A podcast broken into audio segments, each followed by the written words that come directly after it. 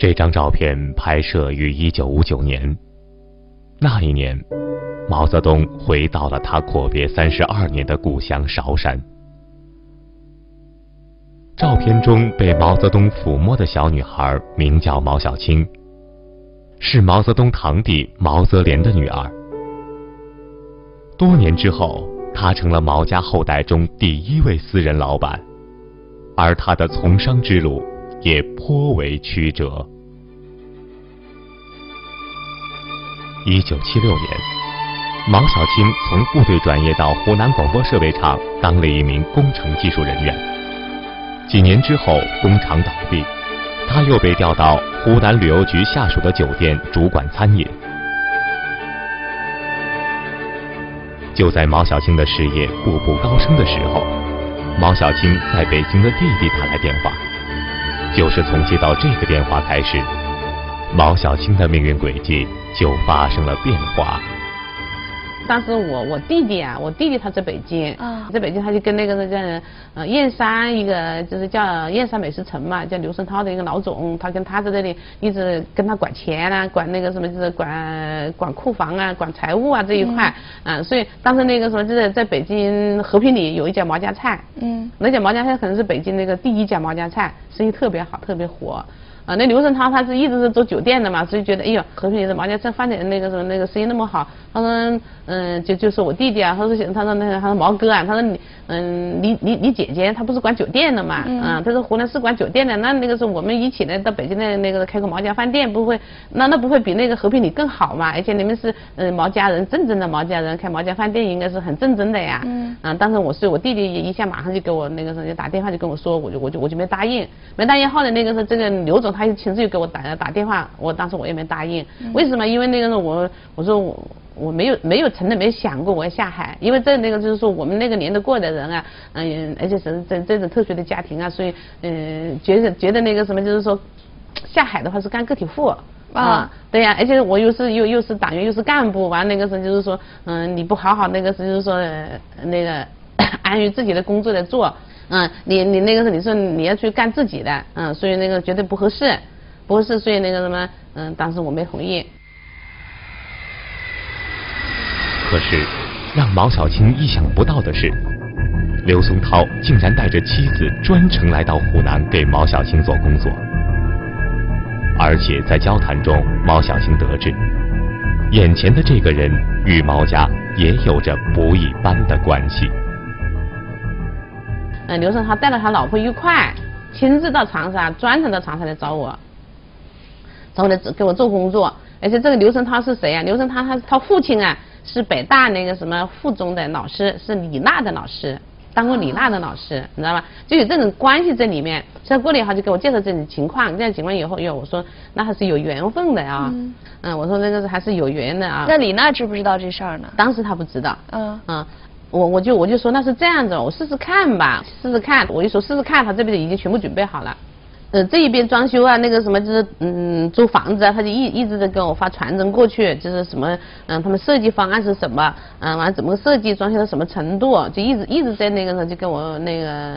传真啊，我就一直看传真，嗯完了那个时候到后来那个时候他说已经装修好了，嗯让我过来，那个时候我就我我请探亲假，嗯就请了两个探亲假就到北京来了。来北京以后，完了我第一站我就我就到了那个什么李娜家，嗯，啊李娜家，嗯完了那个我到李娜家去的时候，那个刘胜涛跟我一块去的，嗯就那个刘胜涛啊，就是他他老师的儿子嘛，哎他们那个时候一嗯一见面就认识，就就我们就说的就是就很融洽了，很融洽了，啊当时我就我就我就跟那个。啊，你那说，我说那个刘胜涛那个什么，就是嗯，想那个什么叫我到北京开毛家饭店，嗯，啊，然后李娜当时就说他可以啊，他为什么不行啊？李娜的支持给了毛小青很大的鼓励，但同时在毛小青的心里还埋藏着一个困扰她多时的难题，而这个难题正是来自于毛小青的家人。当时其实我哥哥坚决反对，完了这个包括当时还我还有我我妈妈也在嘛，我妈也坚决反对。他们他们为什么反对？他们他们就是说说你他你是国家干部啊，你你好好的一个经理不当，嗯，完了那个好好的一个老总不当，嗯，完了那个什么，嗯，你你去干什么自己的，嗯，干干自己安安稳稳的不干啊，对，安安稳稳的不干。嗯，就是说这个的话，觉得那个什么，就是嗯，因为因为我跟我弟弟情况不一样，因为我一直是干部，一直是搞技术工作，一直是科研干部，完我弟弟一直是工人，就是说两个的状态不一样，嗯，所以当时那个，所以我我我妈我哥都是就坚决反对，坚决反对，他那个是，所以我我我把这个情况我也跟你啊说了，他说哎呀，他说那个什么，他说安平怎么这样呢？啊，他说我来说他，啊，他说现在都是什么时候的？因为那时候是九六年了嘛，嗯，他都嗯都都那个。市场经济，市场经济都这么多年了，还老老抱着这个老的那个什么思想，那个什么不放，啊，这个老观念不放。他说，就市场经济就要靠自己啊，对不对？啊，你自己有有这个能，有自己有这个能力去做这个事，自己有那个能力去做那个事，你不要那个死抱着这个天饭碗不放，嗯，应该发挥自己的作用。啊，那个那那李娜当时也说，他说，他说小秋，我看你就行，嗯，我看你行，他很支持哈，啊，他很支持，非常支持。所以这样的话，我就更有信心了。啊，我在这边那个筹备了两个月以后，回去就办了那个提薪留职。嗯。毛小青在北京考察了两个月，就回湖南办妥了手续，正式北上。一九九六年三月，他在北京东城区华龙街天安门附近找到了一家店面。出人意料的是，毛小青给饭店起的名字极其普通。就叫毛小青美食城，而不是那时流行的毛家菜饭馆。毛小青说：“这就是宣告他决心依靠自己的力量，创出自己的品牌。”是不是开店其他方面也是很多人帮忙？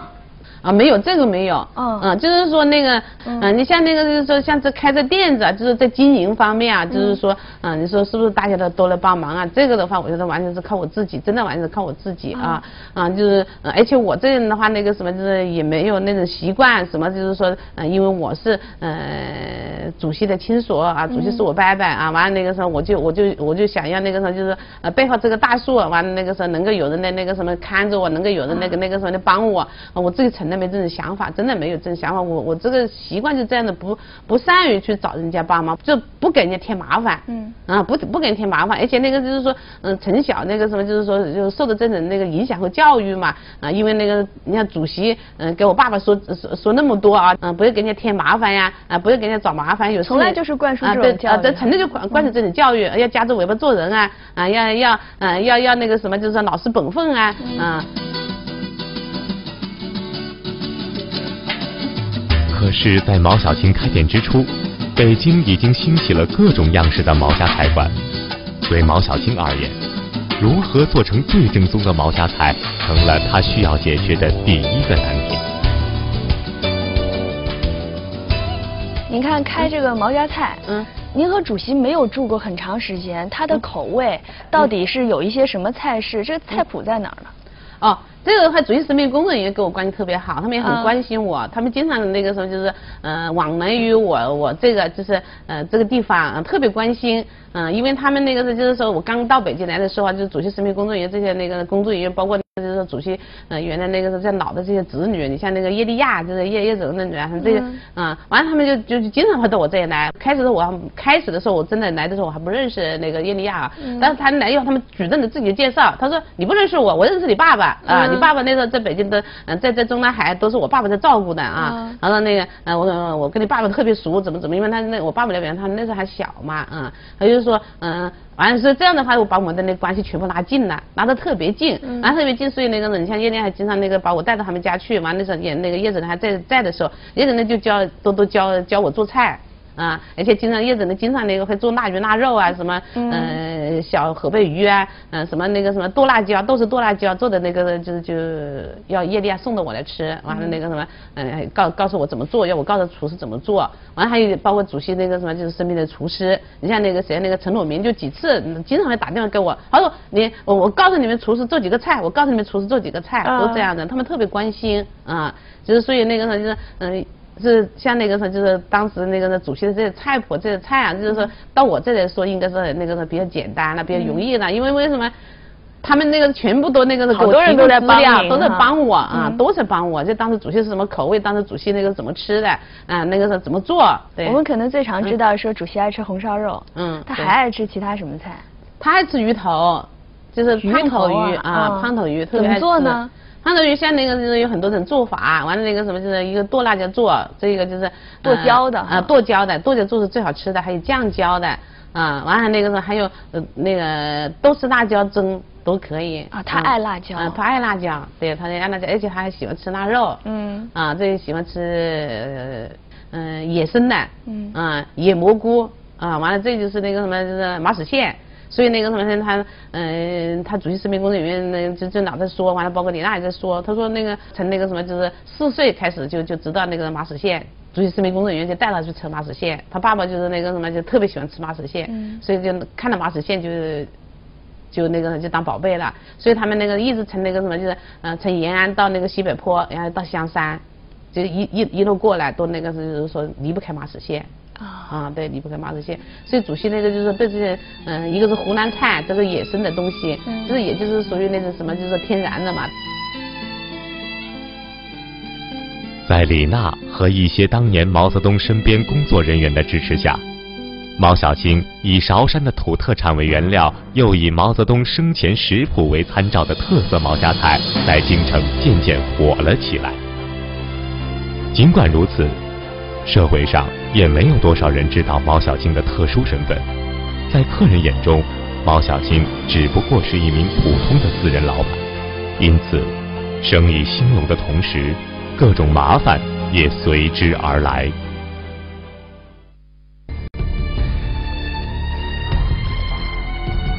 偌大的一个北京城，想将一家饭店做好做大，并不是一件容易的事。初到北京的毛小青，为了节省开支，在前门一条偏僻的胡同里找了一家小旅馆住下。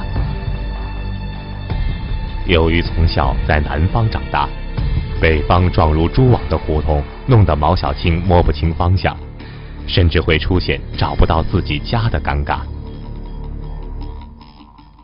刚开始来的时候，我们那个什么还没装修好的时候，我们就在外面那个租了房子，住到哪里？住在前门。前门那个前门那时候，现在是已经都改改造了啊。那时候我们来的时候，那时候都是嗯那种小巷子、小街，嗯，完了那个什么，嗯，有有的有的那个前面的小街啊，那个什么就是两个相对走的话，你都要要贴着墙站着才能过，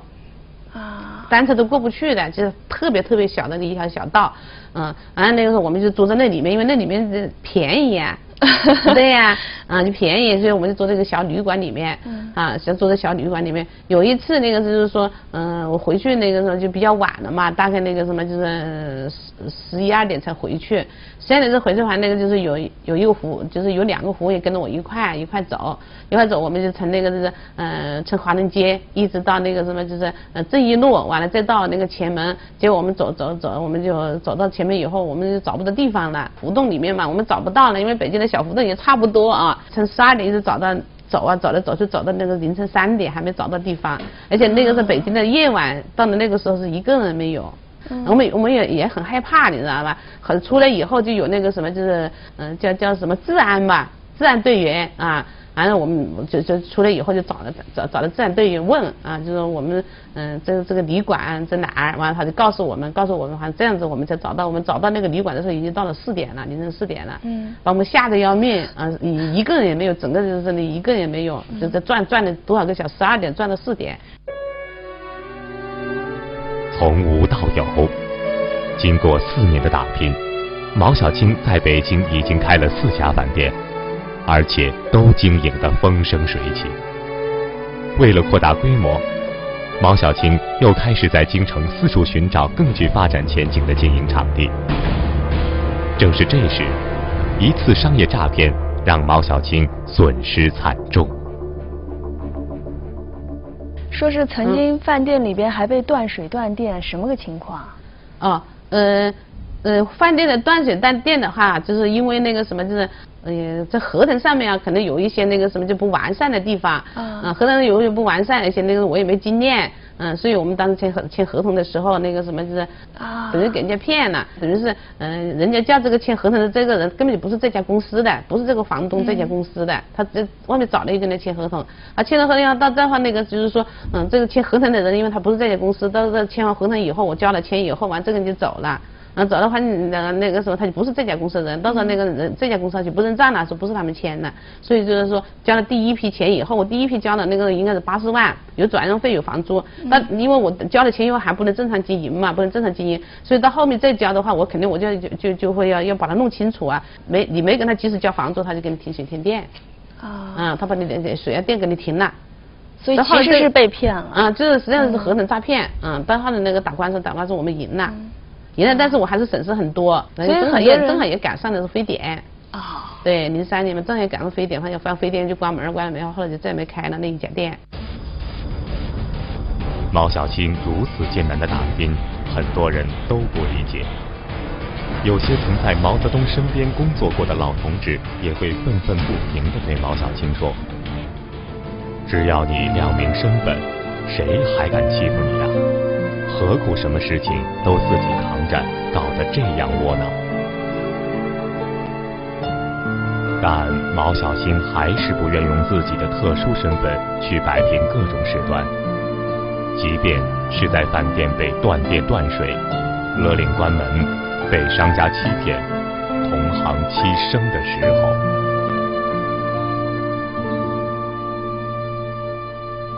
反正那个是碰到的是特别多，嗯，完了还有那个砸我砸店的呀也有，砸您店啊？砸我店是那个是就是，嗯，因为我们那是在华人街楼上是洗浴，洗浴里面也知道洗浴是个什么那个状态，嗯，完了那个什么他们那个洗浴老板的那个车停在那个什么就是下面我们是一楼，他车是停他们是在三楼嘛，那车停在一楼，他的车开出去以后，完了那个什么没气儿了，他就怀疑是我们后厨的那个厨后厨给他扎胎了，实际上。你你这你你说开出去以后那个没气，他怎么能怪我们的后厨的呢？他就怪我们后厨可能扎扎胎了。嗯，应该是下午五点嘛，正好开，他全部坐满了。完了那个什么，他们来了十一个人，拿拿拿那么长的长的棍棒，就进来就把我们那个里面打得一塌糊涂，全部砸了。嗯。砸了那客人吓得就赶紧跑，就就就就客人就就就哟赶紧赶紧跑，把我们那个打得一塌糊涂，把我们那个什么厨师啊打伤了三个。有一个还那个什么，就是嗯脸部这些地方那个什么，就是当时是严重骨折吧。还是还那个到医院里面那个什么住那个住院治疗，我当时不在，我当时在别的地方开会，所以出事以后，我们那个餐厅经理就把我们叫回去，我会我又叫回去以后，已经等于是已经散了，等于我们一片狼藉，整个屋里面全部打的砸的一塌糊涂，一片狼藉。那个就是说，呃，那个损失的话，肯定那个就是说，你就是光是就是肯定是不少啊，对不对？你砸点东西，这是个损失，这个这么多这么多人在就餐，到最后那个什么就都跑掉了，你也吃了也没买单了，对不对？啊，也跑掉了，这个还有个影响，这个你把我。那个厨房的三个厨师全部砸伤了呀！那个派出所就把我叫过去了。嗯。啊，所以把我叫过去的是要要我干什么就给我做工作，要我那个什么私了和解。啊。我说这个事情我不能私了，不能和解，我说必须得搞清楚。啊。我说那个你莫名其妙那个砸我的店，你莫名其妙你怀疑是我们的厨师砸你的那个什么车呃什么轮胎了。我说你这是没有任何依据的，这个我我厨师砸你轮胎干什么呀？对不对？啊。最后这个事儿怎么解决的？肯定后来那就那那那怎么办呢？那就只能就是说我们那个什么就找找律师啊，就就就来起诉这个事。诉诸于法律啊，对，求助于法律。大概一共一起可能那个什么就是说有几万块钱吧，要要他们赔偿几万块钱。完那个时候他这个围头那个就是说带头呢砸的这个好像是他们的那个什么是班长还是什么人吧？啊，就是他们洗浴的，啊，他被抓了，他他这也也这这小孩子也判了好像是判了一年是多久？就是判判判了一年嘛。即使到最后那个是判了要他赔，这这个什么就是这个洗浴的话，他他说这是个人行为，他他那个洗浴不不承担责任。那个人行为的话，他那个时候他他判了一年以后，他的人都走了，你到哪去找啊？到最后就是我们自己承担了，会会遇到很多很多的困难呀，啊，就是嗯，像那个什么嗯，在经营过程当中，就是人家说嘛，就是管我们的婆婆妈妈的多少啊，就是说有三十几，至少有三十几个单位来管理管我们吧，这样子的，所以说嗯，这个还有那个什么吃饭不给钱的，吃霸王餐的也有很多。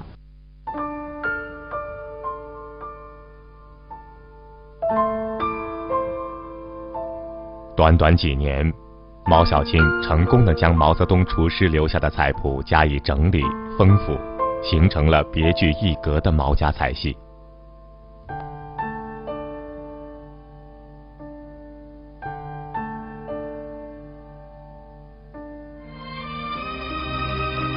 而一款毛氏红烧肉更是获得了中国烹饪大赛金奖。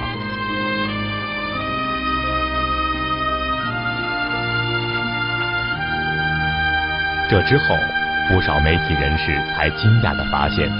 眼前这位自信而又可亲的女企业家，原来就是毛泽东的侄女。